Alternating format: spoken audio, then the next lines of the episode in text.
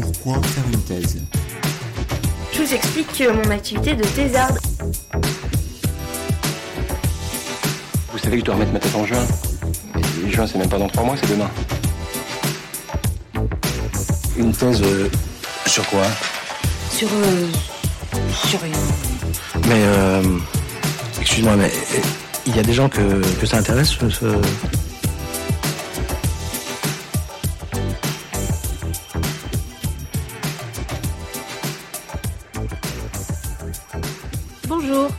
écoutez Thésard, le podcast qui fait parler les doctorants et doctorantes en sciences humaines et sociales, réalisé par Marianne Le Gagneur et Jeanne Perrier.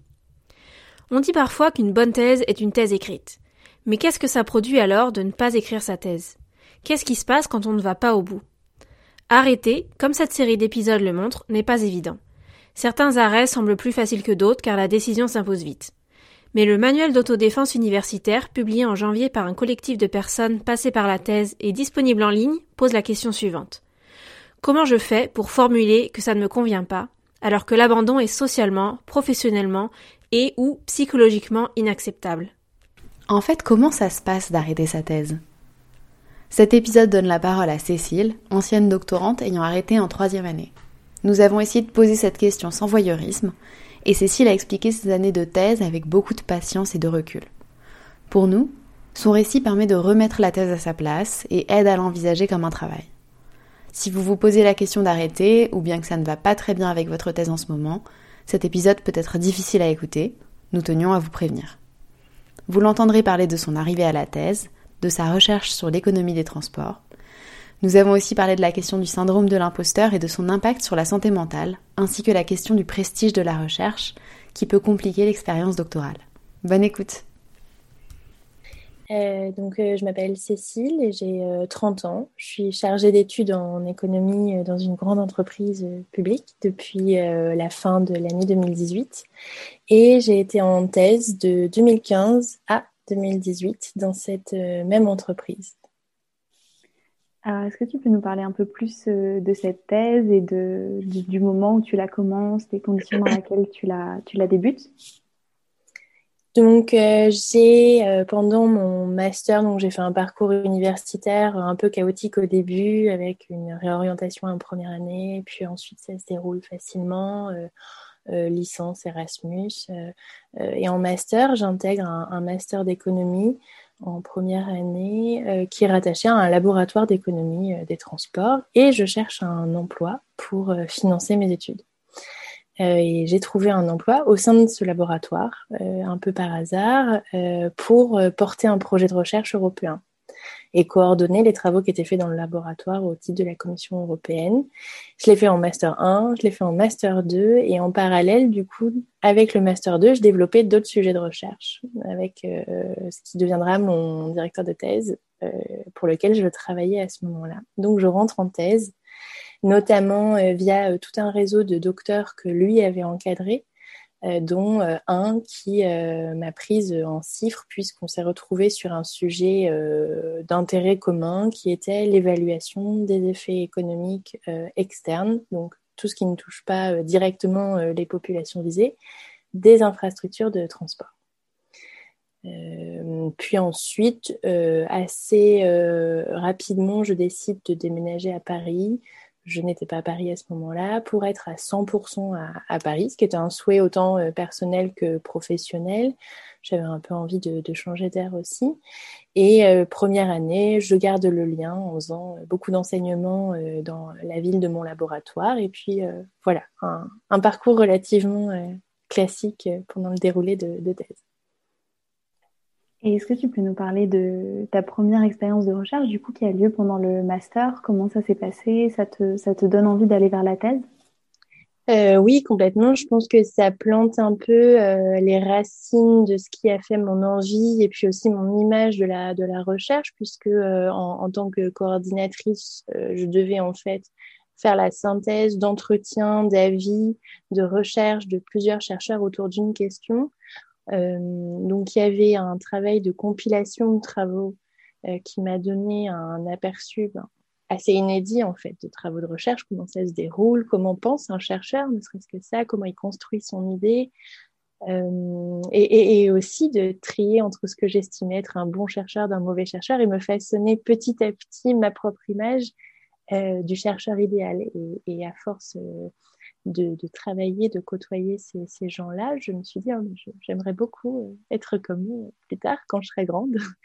Et, et, la première étape semblait être la thèse. Et en parallèle, on avait avec mon futur, donc à cette époque, directeur de, thèse, trouvé un sujet qui nous passionnait tous les deux. Euh, et qu'on avait envie de, de, travailler euh, plus avant. Et donc voilà, les choses se sont faites naturellement. Et en master 2, du coup, je travaillais avec eux, je faisais le master et j'ai fait donc au second semestre un mémoire de recherche avec lui sur le, sur le sujet qui deviendra mon sujet de, de thèse. Et est-ce que tu peux nous parler euh, plus du, de justement de ce sujet de thèse, de comment euh, comment tu y es arrivé. Donc, on comprend que, évidemment, c'est un choix qui s'est fait avec le directeur de thèse, mais du coup, c'était mhm. aussi un sujet qui t'intéressait plus personnellement. Le sujet de l'économie des transports, c'est un sujet qui est euh, passionnant. Alors, en économie, c'est un objet d'étude assez particulier puisque on retire rien de prendre les transports en économie. Euh, en fait, c'est plutôt un coût que l'on est obligé euh, de consentir à payer pour euh, faire une activité qui, elle, a de la valeur. Donc, évaluer euh, l'impact d'un projet de transport qui se chiffre au moins à des centaines de millions d'euros, dans certains gros cas, comme des lignes à grande vitesse, par exemple, c'est réfléchir à ce que vont faire les gens qui sont à bord du train. Et en fait, c'est une donc l'objectif de mon travail était de fournir une évaluation qui permettait d'une part euh, de rendre rigoureux ces hypothèses, euh, la construction de ces scénarios-là sur comment vont réinvestir euh, ce gain de temps soudain qu'ont les passagers dans un train. Là, je parle de train, mais ça peut être n'importe quel mode de, transport. Et, en même temps aussi d'avoir une portée un peu politique, et ça c'est l'aspect peut-être plus conviction personnelle, d'orienter les choix d'investissement public pour qu'ils servent le plus possible à la collectivité en générant le plus possible de bénéfices économiques. Euh, ce qui n'était pas euh, évidemment pas toujours euh, prioritaire puisqu'on a des choix électoraux forts de la part des politiques, ce qui se comprend dans leur, dans leur champ d'action, mais aussi qui était mal cadré en termes d'évaluation. nous n'avions pas les outils pour évaluer ce genre d'impact-là qui sont peu traditionnels. Et enfin, ça s'inscrivait dans un champ de recherche qui, à l'international, était en plein développement, euh, sur des travaux avec des approches qui reflétaient beaucoup euh, des approches quasi euh, nationales. Alors, il y avait l'approche anglo-saxonne, euh, l'approche chinoise, l'approche italienne de, d'évaluation, et c'était aussi intéressant par ces différentes perspectives. donc voilà, une, une recherche d'intérêt pour moi un peu, un peu triple. Et donc avant de commencer cette thèse, puisque tu es déjà bien intégré dans le laboratoire, finalement, tu connais déjà des doctorants. Donc contrairement à beaucoup de gens, tu as déjà quelque part une image de ce que c'est que de faire de la recherche. Pendant euh, mes deux ans passés au laboratoire, je côtoie donc euh, tous ces chercheurs pour lesquels euh, je travaille. Alors je dis tous, ils étaient trois dans ce laboratoire et puis ensuite il y en avait dans d'autres universités.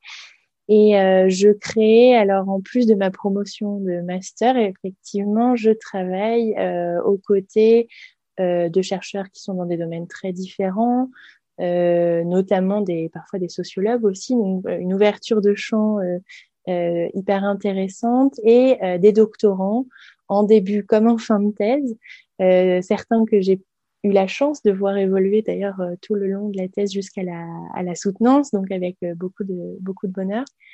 Euh, et donc de baigner complètement dans ce que j'imaginais de mon futur. Tel qu'en tout cas j'avais envie de le, de, le, de le vivre et qui s'est passé un, peu différemment, puisque par définition, je n'étais pas au laboratoire déjà, premier, premier point. Et puis, euh, puis j'ai développé toute cette admiration pour mes camarades de, labo, euh, euh et notamment c'est eux qui m'ont transmis l'amour, c'est un peu galvaudé comme terme, mais le, si l'amour de l'enseignement pour ce que j'ai pu faire comme enseignement, qui n'est pas non plus une carrière professorale incroyable, mais mais qui m'ont transmis voilà la sensibilité à l'enseignement, son intérêt, ses méthodes aussi parfois, et, ce qui a beaucoup fonctionné puisque j'ai adoré enseigner pendant la thèse et j'ai d'ailleurs beaucoup enseigné. Euh. Et justement, donc tu expliques que tu n'es pas au laboratoire pendant, le, pendant la thèse. donc c'est lié en partie à ton financement, c'est ça? Alors c'est lié, euh, le, donc mon, ma présence à 100% quasiment à Paris est liée à plusieurs facteurs. Déjà, j'ai passé deux ans dans ce laboratoire, donc j'avais une envie de changer d'air un peu, euh, un peu pressante. Euh, à force de faire les allers-retours, donc j'ai eu des cours à donner tout de suite, euh, dès, le, dès la rentrée universitaire. Donc j'ai dû commencer ma thèse en octobre, dès septembre, je donnais déjà des cours. Et je faisais les allers-retours que beaucoup font euh, sans embûche. Moi, ça me fatiguait un petit peu. Euh, j'avais la découverte de Paris aussi, le regroupement avec euh, tous mes amis, vraiment. Donc, j'ai perdu de l'intérêt à aller dans, dans, la ville de mon laboratoire. Et par ailleurs, il y avait une espèce de d'inertie d'ambiance qui joue euh, d'ailleurs beaucoup à mon avis dans, mon éloignement de la recherche hein, euh, une ambiance un peu voilà pesante euh, peu très sympathique mais qui n'était pas dans une dynamique comme je pouvais en trouver en entreprise avec un rythme assez soutenu notamment de réunions mais de projets d'échanges voilà, on était vraiment sur une vie de laboratoire euh, quasi cliché, avec des gens très studieux, un calme ambiant euh, euh, très prégnant, et, je pense que c'est aussi ça qui m'a fait m'en éloigner. Et du coup, au début de la thèse, et peut-être au fil de la thèse, donc vu que tu as un financement CIFRE, tu passes du temps, enfin plus de temps à l'entreprise. Oui, tout à fait. Donc, je passe voilà le quatre jours sur cinq en entreprise, une journée pour l'enseignement. En entreprise, tout se déroule de manière, euh, je dirais, idéale. Hein. donc, on est sur une configuration de thèse idéale euh, matériellement euh, parlant, j'entends donc euh, un directeur de thèse avec un curriculum vitae d'encadrement assez long, un encadrant tout à fait brillant, une entreprise très accueillante avec un, salaire, alors pas un salaire évidemment de, salarié normal, ça se saurait, mais un salaire assez confortable pour vivre à Paris en tout cas, et une, acceptation de mon emploi du temps jamais contesté jamais remise en cause. J'organisais mon temps comme je le voulais, ce qui a peut-être causé ma, perte d'ailleurs.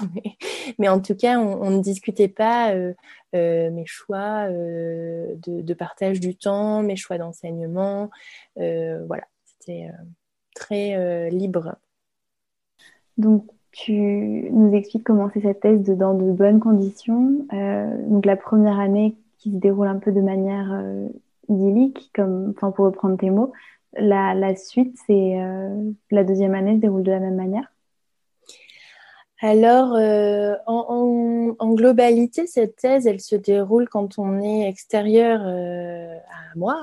elle se déroule idéalement. je vais en conférence, ça se passe très bien. D'ailleurs, c'est dans mes souvenirs les plus heureux, les conférences, puisque c'est le seul moment où j'arrivais à montrer mon travail, à avoir un retour, et il était essentiellement positif. Euh, je participe à des réunions sur des projets pour essayer d'apporter ma contribution. Euh, j'enseignais, l'enseignement se passait très bien, les évaluations d'enseignement étaient positives aussi. Donc sur le papier, tout allait bien. Euh, mais il s'avère que sur mon papier à moi, il n'y avait rien en fait. Il n'y avait rien pendant ce temps-là. Je n'avançais pas, euh, je n'écrivais rien. Euh, J'avais une dispersion énorme de recherche. Euh, je ne savais plus par quel bout attaquer mon sujet. Je ne savais plus quel était mon objectif. Mais je crois avoir euh, donné un peu l'illusion que ça fonctionnait pendant euh, peut-être pas trois ans, mais au moins deux ans et demi. Euh, mais notamment assez naïvement parce que j'adorais mon sujet. J'adore toujours mon sujet. D'ailleurs, je, je n'ai pas renié tout de suite ce pourquoi je me suis lancée dans cette thèse, évidemment. Euh, ni mon amour de la rationalisation des choix euh, des investissements publics, mais euh, j'ai voilà, je, je, je, me suis perdue en, cours de route sans en donner plus l'impression que ça. Alors il y a des échanges que je ne remplissais pas, j'avais toujours une bonne excuse pour pas rendre telle ou telle chose, mais le peu de moments où on me demandait de montrer que ça avançait, j'y arrivais à peu près à peu près. Je pense que euh, mon encadrant et mon directeur ont bien dû se dire à mi-parcours que ce serait bien quand même que je ponde euh, euh, quelque chose par écrit, mais étaient, alors encore une fois, on revient aux conditions idéales de, réalisation de la thèse, ils étaient tout à fait compréhensifs, l'un comme l'autre. Donc, je pense avoir donné ce change et m'être du coup enfermée toute seule dans mon petit schéma de d'échec, ne m'en confiant à personne. Et le peu de doctorants que je côtoyais encore, beaucoup moins puisque j'étais plus au laboratoire, euh, que je côtoyais encore, euh, m'impressionnait m'impressionnait. Alors, de, doctorants euh, dans ma discipline, parce que sinon, je côtoyais beaucoup de doctorants dans l'entreprise dans laquelle j'étais, mais m'impressionnait et je me confiais jamais à eux. Quoi. ils réussissaient bien trop pour, pour moi, comparé à ma situation ressentie en tout cas. Et avec les doctorants à l'entreprise, l'ambiance est un peu différente? Vous avez plus des échanges peut-être horizontaux euh, cette thèse, elle a été pas mal à mon image puisque j'ai tout fait sauf la thèse, donc une capacité de dispersion assez incroyable. Et euh, dans, dans l'entreprise dans laquelle j'étais, j'ai pris la présidence de l'association des doctorants de l'entreprise. Euh, déjà, ça me passionnait. En plus, je pense que je sentais déjà venir le fait que moi, je n'y arriverais pas et que J'aimerais pour autant euh, aider à construire un peu l'environnement de travail d'un doctorant ou d'une doctorante pour qu'elle puisse réussir. Si on peut apporter, et on a apporté euh, des petits déjeuners, des journées de rédaction, etc. Et j'ai côtoyé énormément de doctorants de l'entreprise, recueilli beaucoup de leurs euh, de récits aussi au gré de nos rencontres on faisait des euh, ma thèse en 180 secondes interne à l'entreprise et, eux-mêmes m'impressionnaient. Ils étaient tous d'une rigueur. Euh, alors je vous raconte pas les sciences naturelles déjà. Alors euh, venant des sciences humaines, les sciences naturelles ont cette capacité à impressionner assez assez euh, naturel justement. Euh, et il y en avait beaucoup qui, qui, faisaient des thèses type ingénierie, biologie, voilà, sur des sujets très variés. Mais on avait effectivement une relation un peu plus proche que ceux de mon laboratoire, puisqu'on partageait les mêmes conditions de travail et aussi géographiquement, c'était beaucoup plus simple. Donc, on s'organisait des journées pour être ensemble. On s'organisait des visites aussi sur le terrain de notre entreprise pour mieux la découvrir. Donc voilà, un tissu beaucoup plus, euh, beaucoup plus dense de, doctorants euh, et des moyens plus importants forcément aussi. Et donc au fil de, la thèse, il y a quand même un sentiment euh, négatif qui, monte. Donc il y a effectivement, je commence à ressentir que je n'y arriverai pas ou, ou que c'est trop dur pour moi. Ou ma, ma grande phrase, c'était que j'étais trop bête pour ça. Euh, que je pense que je dis encore au moins une fois par jour, comme quoi ça peut laisser des, des traces. Euh, et, et, un, un, et, un, indice assez important, c'est que avec l'association des, des, doctorants de mon entreprise, on a travaillé. Alors, j'ai je, préparé tout un, un petit euh, un petit séminaire, un petit euh, voilà, un petit travail sur le, le fameux syndrome de l'imposteur. Euh, donc, euh, ayant euh, face à moi des doctorants, j'ai un petit peu fouillé. Donc déjà, le syndrome de l'imposteur, pour ceux qui ne sont pas familiers, c'est pas vraiment un syndrome en fait, c'est un phénomène, en tout cas traduit littéralement. Qui a été formalisé par deux psychologues cliniciennes, donc Pauline Clantz et Suzanne Himes, dans la fin des années 70 et qui en fait est assez, euh, assez euh, simple. C'est une mécanique qui se met en route par la conjugaison euh, de facteurs externes et internes, donc vraiment très, très prudent sur la formulation, et qui vont s'enclencher pour amener à un mécanisme de, de type donc masochiste, l'autosabotage. Donc, pourquoi le mot phénomène est est important à souligner plutôt que syndrome quand on entend parler, c'est que euh, euh, déjà ça peut arriver à tout le monde. Euh, c'est pas quelque chose, c'est pas une maladie chronique ou auto-immune que l'on que l'on fabrique avec son corps. Hein. Ça peut arriver à tout le monde selon les étapes de sa vie. Et pourquoi aussi c'est assez connu et populaire, c'est que Pauline Clance en a fait un questionnaire euh, qui est disponible sur son site hein, d'ailleurs, avec un score que tu obtiens euh, à la suite de ces questions. Et biais cognitif euh, oblige, j'avais l'impression de répondre, moi j'avais 100% de réussite au test de Pauline Clance et je me suis dit, ah effectivement, il y a un truc en fait, je, je, suis en train de me, de me créer les conditions de, de l'échec de, de, ma thèse, ça va pas, je pense négativement et je me suis, alors et c'est là où aussi le, phénomène de l'imposteur euh, aide beaucoup, c'est que c'est pas une fin en soi, on n'est pas imposteur, euh, point. C'est qu'en réalité, ce que ça a d'intéressant, c'est que ça permet d'avoir une clé de lecture sur pourquoi est-ce que tu te fais ça, quoi. Euh, et deux pistes là-dedans, et, et, elles sont simples. C'est un, tu réfléchis à effectivement qu'est-ce qui te bloque dans la réalisation de tes objectifs. Ou deux, c'est est-ce que tes objectifs sont bien euh, à toi en fait? Ils ont pu être à moi en 2015 et ne plus l'être en 2017 parce que j'étais une personne différente par exemple. Et quand je me suis vue euh, allouer autant d'énergie et de temps plutôt que de faire ma thèse à ce, à ce travail-là, euh, je me suis dit qu'en fait je le faisais pour moi et j'ai commencé à dénouer effectivement euh, tous les, les, petits blocages, les petits sentiments que j'avais enfouis pour donner l'illusion et à mesure que j'ai défait le nœud, euh, je me suis dit que j'y arrivais pas et plus seulement parce que je me sentais trop bête, mais juste parce que je me suis configurée pour un, un mécanique, une mécanique qui n'allait pas fonctionner euh, jusqu'à la fin et qui du coup a s'est enrayée pour en 2018 euh, que j'arrête. Euh, donc la fin de mon contrat, euh, c'était en octobre et j'ai fait une dépression du coup en octobre, au moment où il fallait démasquer l'imposture. Euh, j'ai fait une dépression, alors une sacrée dépression, et j'ai réglé les choses. Alors ça, c'est tout à fait personnel, mais à la même manière, j'ai tout envoyé bouler. Euh, j'ai fait un arrêt maladie et basta. Et euh, pour euh, renforcer un peu la partie idéale aussi de mes conditions, c'est que euh, j'ai été embauchée à la suite de ça quand même par mon environnement professionnel direct de thèse. Donc ça a été aussi assez bien, assez bien géré de ce côté-là. Pas entendu parce qu'à mon avis, c'est un... Bon déjà, c'est une manière de fonctionner qui est un peu, un peu personnelle, j'imagine. Et puis c'est une situation qui finalement est délicate et n'appartient qu'aux doctorants.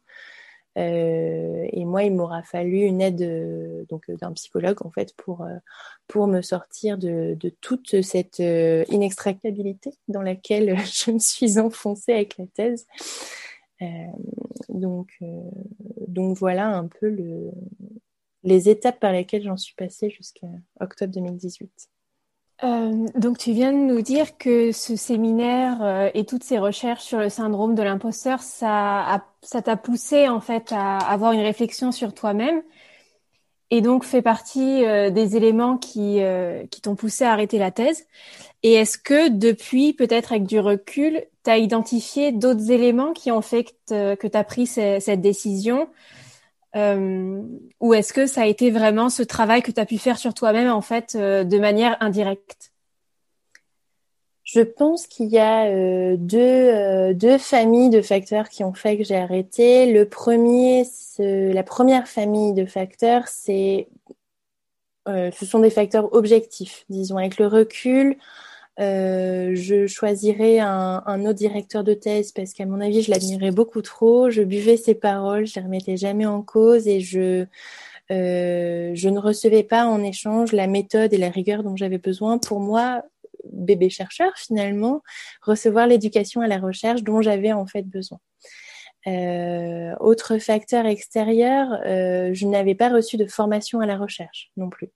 Donc, je ne savais pas traiter des données, je ne savais pas mener des entretiens, je ne savais pas euh, même lire un article de recherche pouvait être un peu difficile par moment euh, euh, parce que j'avais pas la bonne compréhension de ce que je lisais.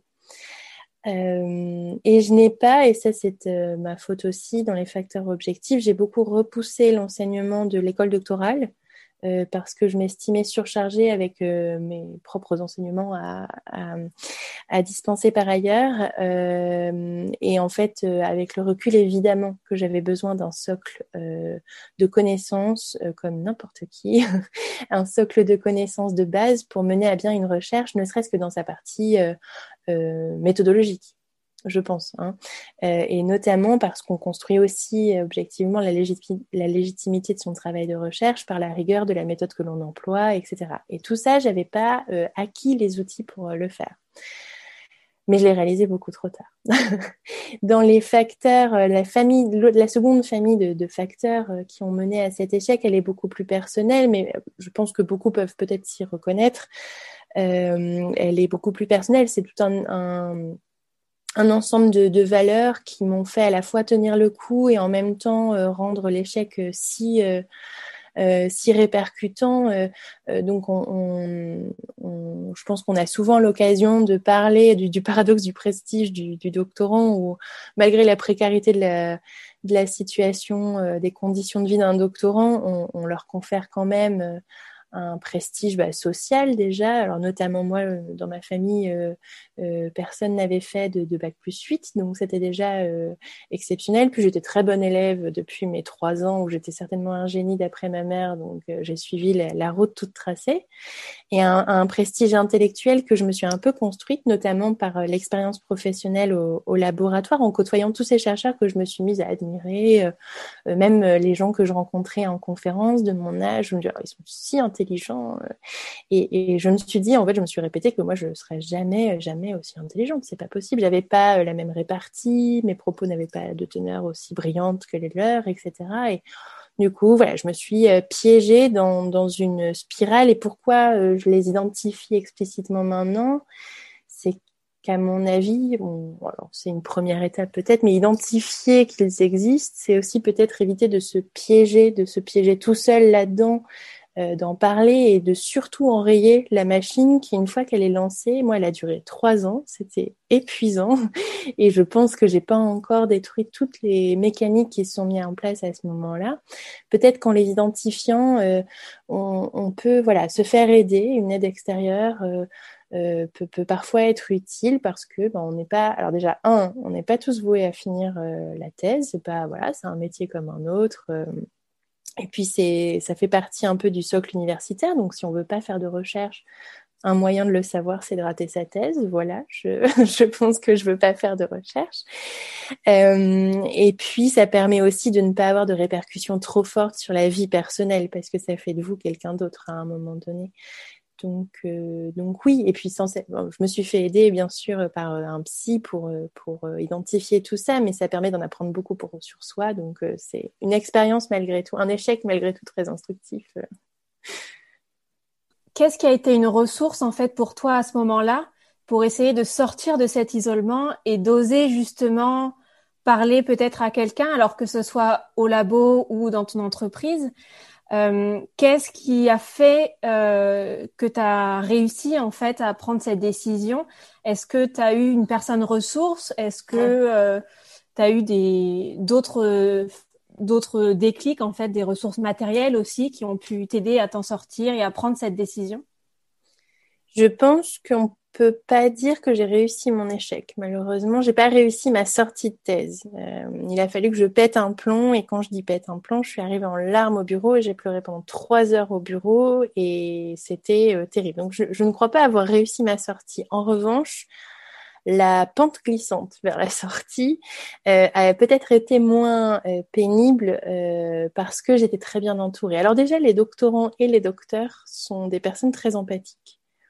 Euh, dans, ceux que j'ai côtoyés en tout cas, je partageais mon bureau avec une, très bonne amie qui a réussi sa thèse et euh, à ce moment-là, elle seule semblait me comprendre alors qu'elle avait réussi.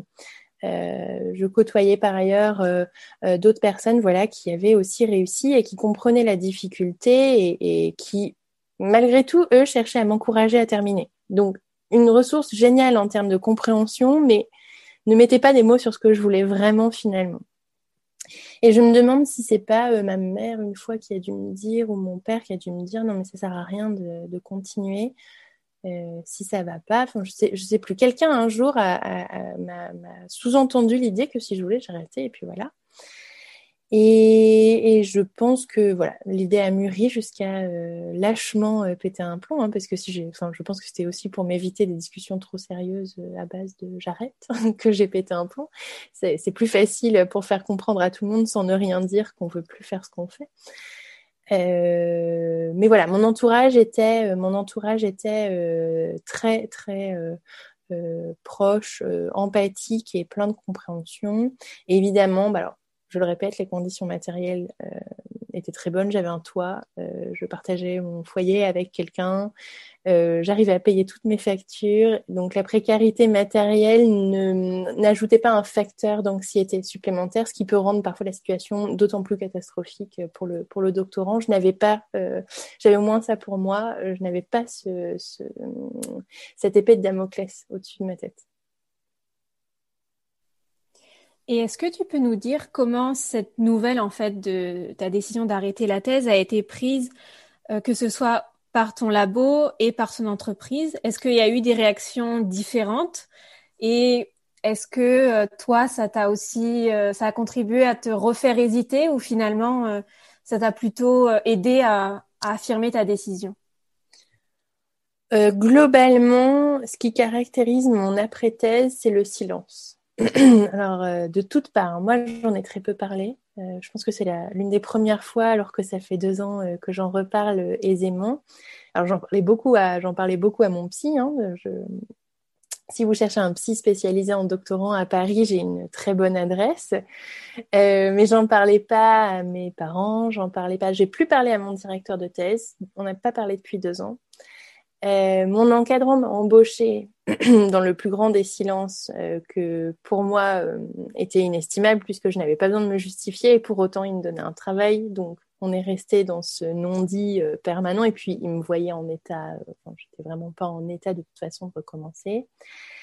J'ai euh, pendant quelques mois un peu, je me suis menti à moi-même en disant ah, mais je vais me mettre à 80% sur mon poste et 20% euh, je vais continuer la recherche et je me suis dit que ça fonctionnait pas dans ma manière d'envisager euh, cette période d'après. J'étais crevée, j'étais psychologiquement euh, complètement à la ramasse quoi. Il fallait vraiment, quand bien même j'adorais encore mon sujet, il fallait couper quoi. Il fallait vraiment couper net. En tout cas c'est comme ça que je fonctionne euh, globalement. Hein, et là, ça s'est avéré être nécessaire. Il a, fallu couper pour que je me sente plus redevable, euh, que je n'ai plus l'impression de devoir rendre des comptes et encore moins à moi-même puisque ça m'a mise dans cette euh, situation-là.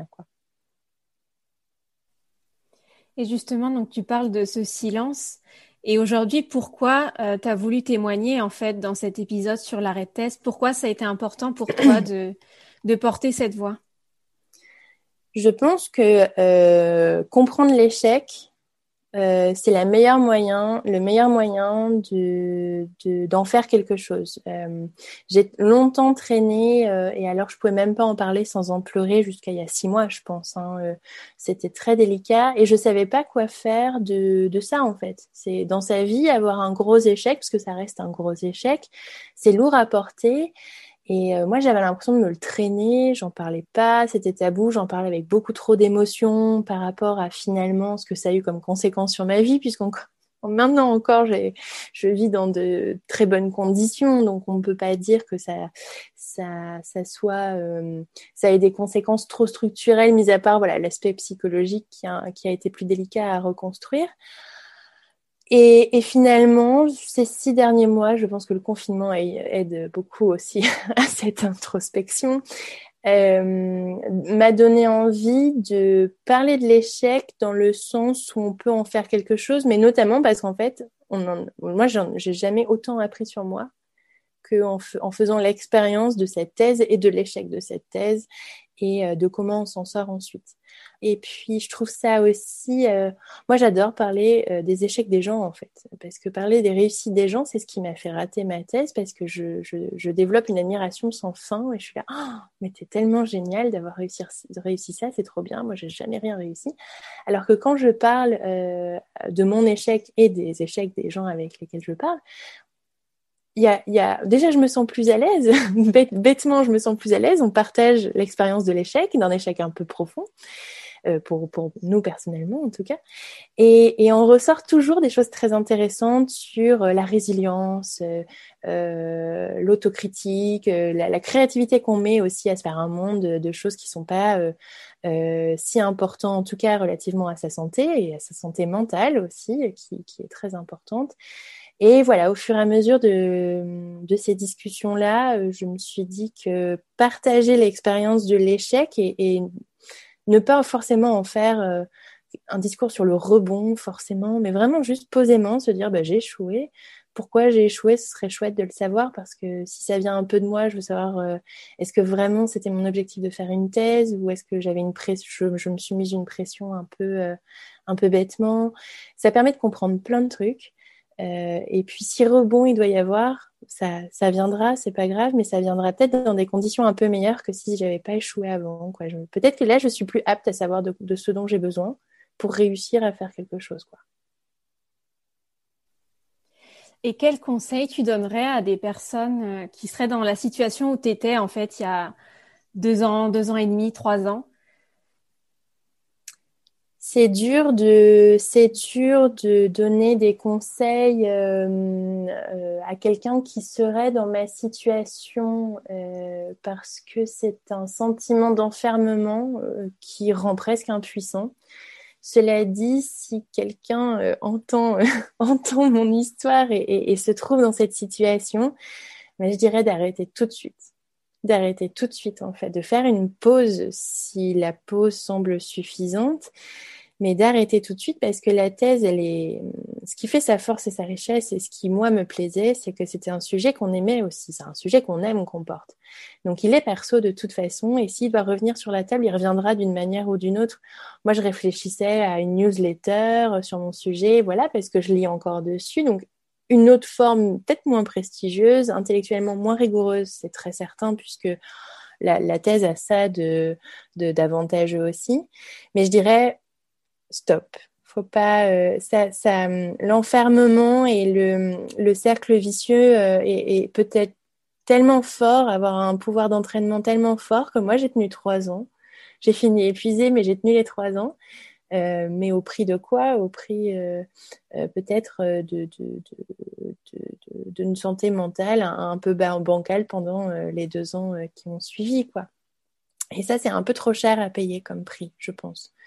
notamment à des âges 20 à 40 ans où on se construit. Donc, il faut savoir dire que cette brique-là sur le mur de notre vie, ben, on peut la, elle sert à rien, on va faire autre chose et puis on va voir comment on se construit autrement et puis on teste. C'est une période de test et il faut voir la thèse comme un test. Pour ceux qui se sentent enfermés en tout cas, il y a une porte de sortie, il faut la prendre. Merci à Cécile d'avoir parlé avec nous au micro de Thésard. Elle nous a aussi donné ses recommandations culturelles qui sont Écrire les sciences sociales de Howard Baker, un livre qui, nous la citons, explique parfaitement la particularité de la science sociale en tant que science, la rigueur qu'elle nécessite pour se sentir légitime en tant que science, mais aussi des conseils extrêmement pratiques sur la rédaction. Cécile a aussi recommandé les Ig Nobel Prize, un prix parodique, humoristique, mais qui donne aussi matière à réfléchir et qui, pour elle, permet parfois de calmer la grande question du sens de nos recherches. Nous nous retrouvons dans trois semaines pour la suite de cette série consacrée à l'arrêt de la thèse. Merci à vous d'avoir écouté Thésard jusque-là. Le générique est réalisé à partir d'un morceau de Tilif. Vous pouvez toujours nous retrouver et partager avec nous vos remarques et questions sur Instagram et Twitter at thésard-es ou par email thésard.es at gmail.com. Pour ne pas rater les prochains épisodes, abonnez-vous sur votre plateforme préférée de podcast. Courage pour vos thèses, mais surtout pour tout le reste.